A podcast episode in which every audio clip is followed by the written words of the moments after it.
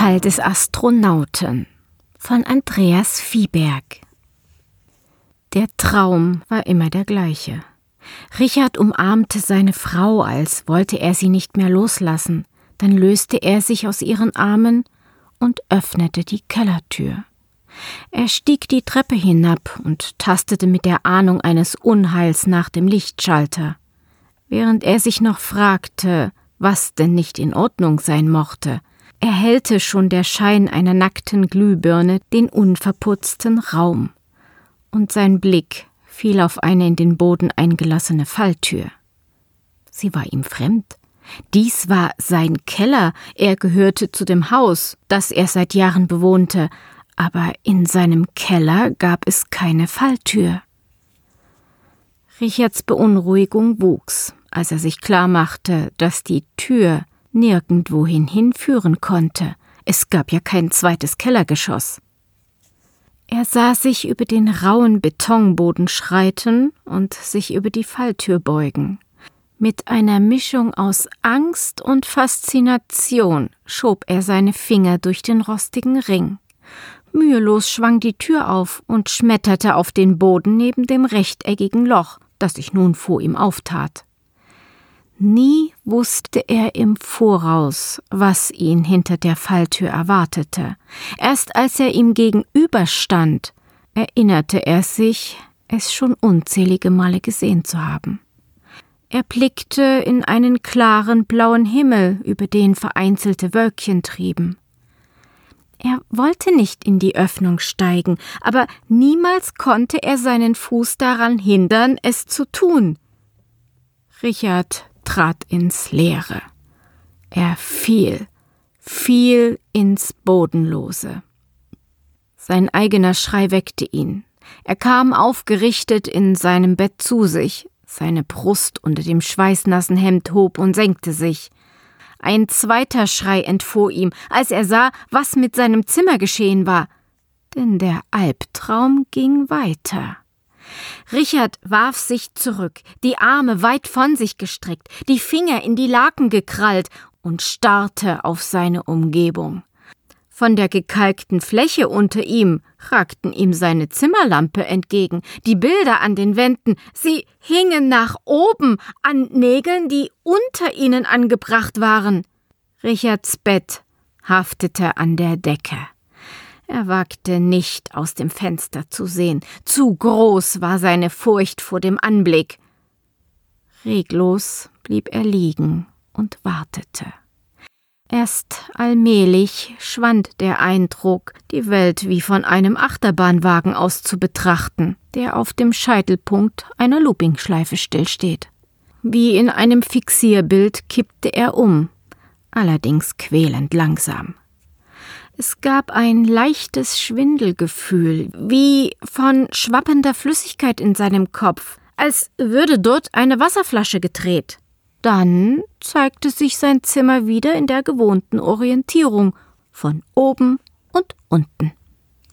Richard stemmte sich aus dem Bett, rieb und streckte seine von der Anspannung schmerzenden Glieder und schlurfte ins Bad. Nach der Dusche und noch ins Handtuch gewickelt, griff er zum Telefon und wählte eine Nummer. Es dauerte nicht lange, bis sich die Gegenstelle meldete. Dies war eine nur für Angehörige der Raumfahrtbehörde eingerichtete Leitung. Richard gehörte zur ehemaligen Besatzung der Icarus, die vor einem halben Jahr von ihrem Flug zum Mars zurückgekehrt war. Richards frühes Interesse für die Astronomie hatte sich im Laufe der Jahre zur unbezwingbaren Leidenschaft entwickelt. Er hatte sich nach der Weite des Alls gesehnt, aber es war ein Drängen gewesen, das nur in der Entfernung entstehen konnte, genährt von den Kilometern, die ihn von den Sternen trennten. Guten Tag, Richard. Was kann ich für Sie tun? Die Stimme des Psychiaters knisterte am anderen Ende einer schlechten Verbindung. Es.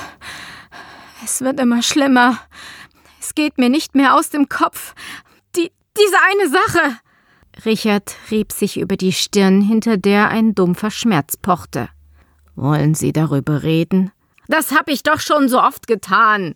Ich höre Ihnen auch jetzt wieder zu. Die Stimme klang wie die Aufzeichnung eines alten Phonographen voller Rauschen und Kratzer. Also gut.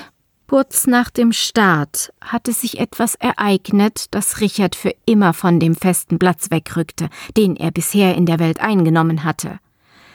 Die Rakete hatte den wütenden Orkan aus Feuer, Hitze und Gas der Erde entgegengeschleudert, von deren Anziehungskraft sie mit unsichtbarer Titanenhand umklammert und zurückgehalten wurde, hatte sich Spanne um Spanne emporgearbeitet und sich unter stetiger Kraftanstrengung aus dem Zugriff des Planeten gekämpft. Dann war der Punkt gekommen, an dem der Bann der Gravitation von ihr abfiel. Die Rakete schoss in den Weltraum hinaus.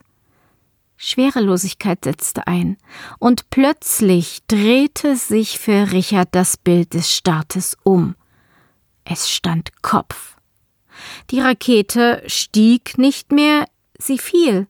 Sie stürzte vornüber durch den Raum, in die Leere zwischen den Sternen, Motoren brüllend, ins Nichts.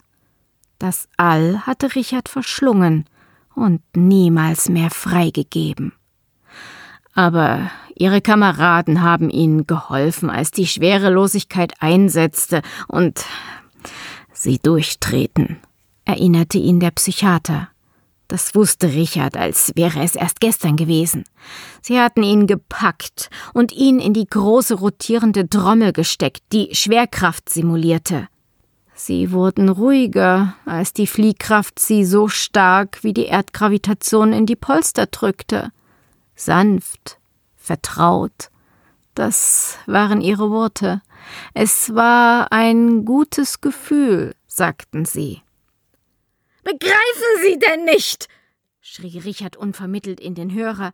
Es war nicht echt. Eine Täuschung. Betrug. Künstliche Schwerkraft, wie lächerlich. Er atmete schwer.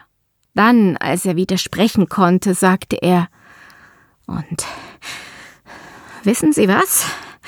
Hier, auf der Erde ist es das gleiche. Ich fühle mich nicht mehr sicher. Richard hatte die Ferne zu den Sternen mit schmerzendem Bewusstsein erlebt. Als er aber aus dem All zurückkehrte, war sie für alle Zeit aufgehoben. Er war Teil des Alls geworden und konnte nicht mehr in den behaglichen Schutz der Abgeschiedenheit flüchten. Er war umschlossen vom Universum. Er spürte, wenn er in den nächtlichen Sternenhimmel blickte, den gigantischen, alles menschliche Maß übersteigenden Sog. Soll ich Ihnen sagen, was ich tun werde? fragte Richard. Der andere wartete schweigend. Ich werde Vorkehrungen treffen für den Fall der Katastrophe.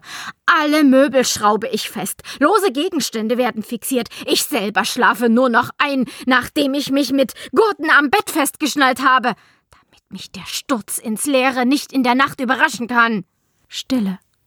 Nur das Summen in der Leitung schließlich ein Räuspern. Sie sollten wirklich in der Klinik vorstellig werden.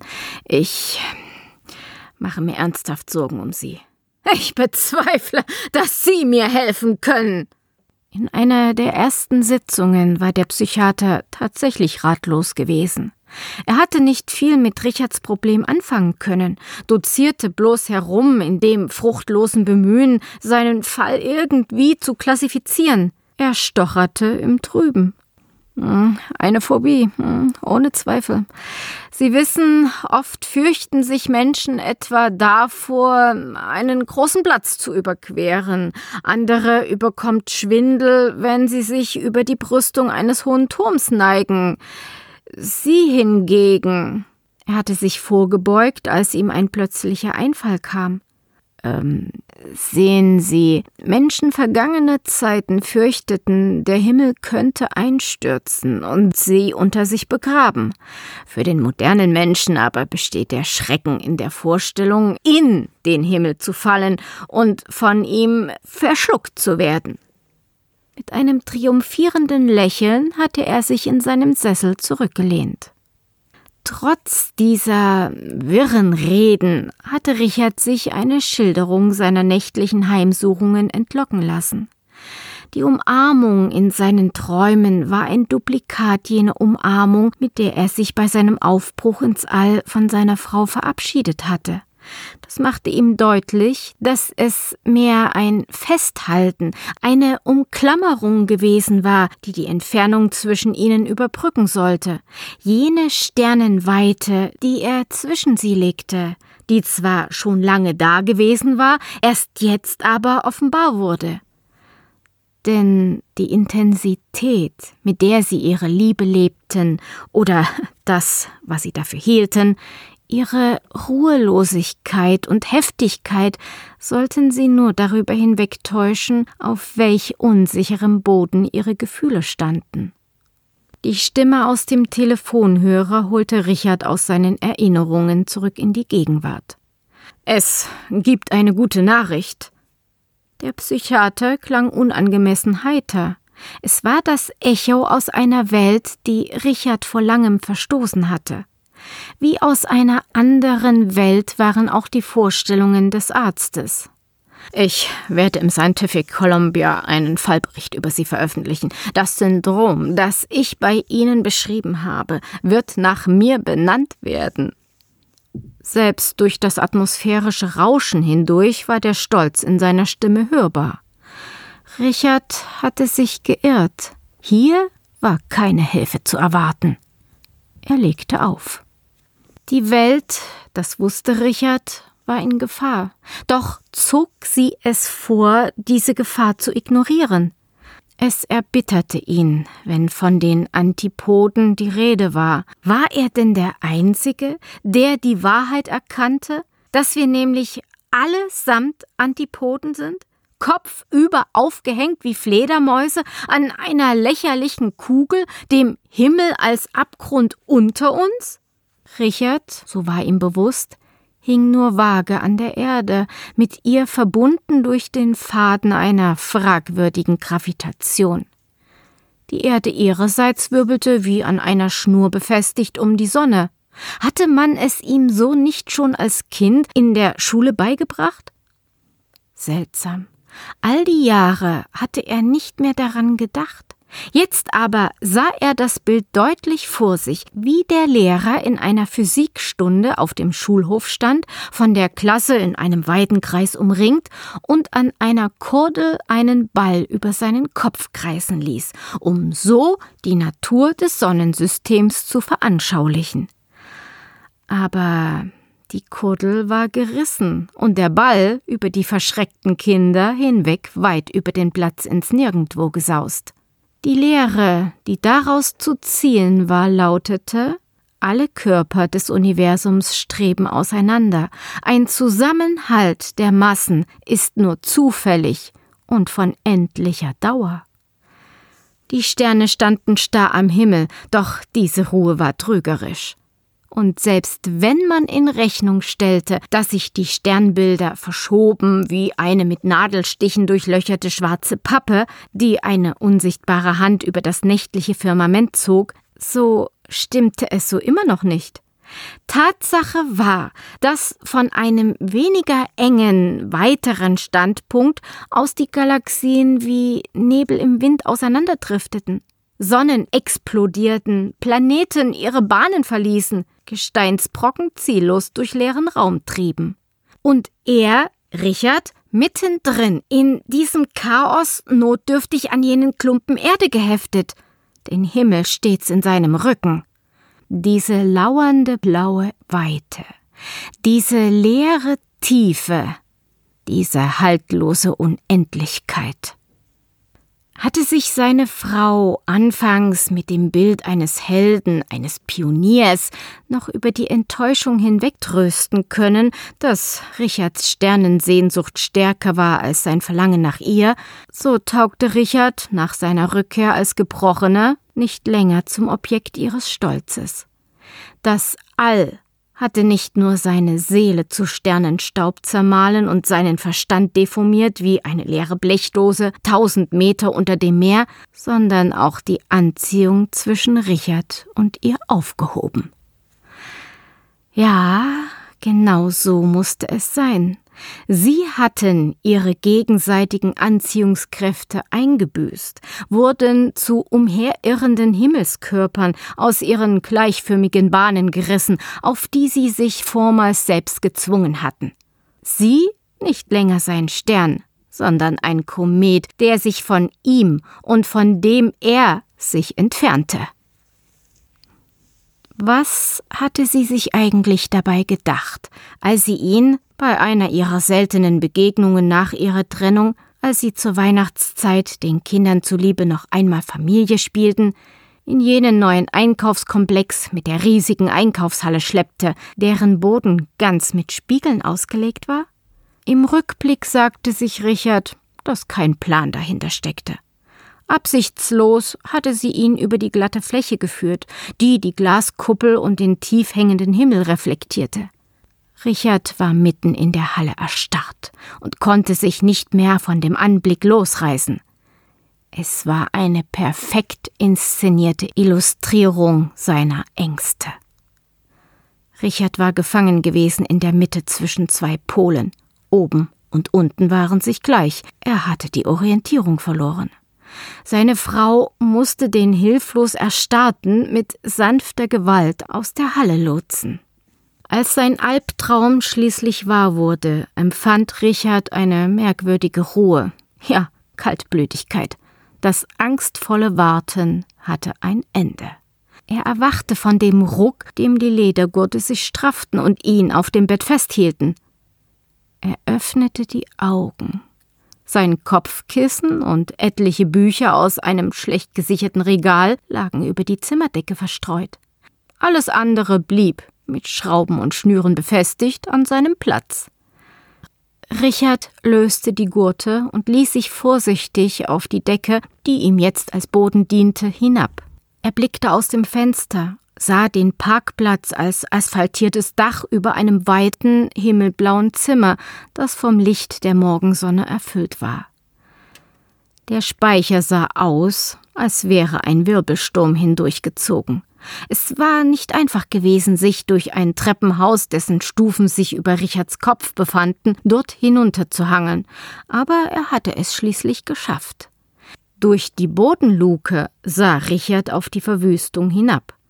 Die Dachziegel waren verschwunden. Teerpappe hing in Fetzen von den Balken. Das nackte Gerippe des Dachstuhls hielt die sperrigen Teile des Gerümpels zurück, wie in einem hölzernen Netz. Richard hatte sich nicht die Mühe gemacht, die ausrangierten Dinge auch noch zu sichern. Aus einer abgerissenen Leitung rieselten Wassertropfen ins Bodenlose. Eine funkelnde Perlenkette, vom Wind in sanfte Schwingungen versetzt und wurde eins mit dem grenzenlosen Blau. Richard kroch zurück und arbeitete sich zum Telefon vor. Er wählte die Nummer seines Psychiaters, hörte aber nur das Besetzzeichen, das gleiche unter dem Anschluss seiner Ex-Frau. Er probierte es mit allen Telefonnummern aus dem Freundeskreis, die ihm einfielen, dann versuchte er die Auskunft, die Entstörungsstelle zu erreichen, die Ansagedienste abzurufen. Das Ergebnis war immer dasselbe. Er bekam nichts zu hören als das kurzatmige, nervöse Tut, tut, tut, tut. Es konnte ihn kaum verwundern, wenn er daran dachte, wie er seinen eigenen Telefonapparat vorgefunden hatte. Überall im Land würden die Telefone an ihren Schnüren herabbaumeln, die Hörer wie in den leeren, stummen Äther ausgeworfene Köder auf dem Fang nach einem Gespräch, und niemand biss an. Aber selbst wenn alle anderen von dem Ereignis überrascht worden waren, musste es irgendwo Menschen geben, die überlebt hatten. Richard fixierte den Telefonhörer wieder auf der Gabel für den Fall, dass ihn doch noch jemand anwählen sollte, und wartete auf das Zeichen, das den Alp zerreißen würde. Er kauerte in einer Ecke nieder, die Arme um den Körper geschlungen, dachte an seine Frau und begann sich in seiner eigenen Umarmung langsam vor und zurück zu wiegen.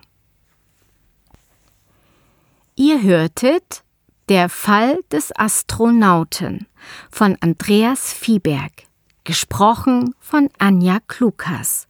Eine Produktion von pottysee.de. Pottysee veröffentlicht alle zwei Wochen eine neue Kurzgeschichte aus dem Bereich Science Fiction und Fantasy. Wir veröffentlichen die Episoden unter Creative Commons, Namensnennung nicht kommerziell, keine Bearbeitung 4.0. International, alle Rechte verbleiben bei Autorinnen und Autoren. Wir sind immer auf der Suche nach guten Kurzgeschichten und Stimmen, um diese vorzulesen. Wenn ihr uns unterstützen möchtet, dann empfehlt uns gerne weiter, folgt uns auf unseren Social-Media-Kanälen und bewertet uns auf allen Plattformen, die uns führen.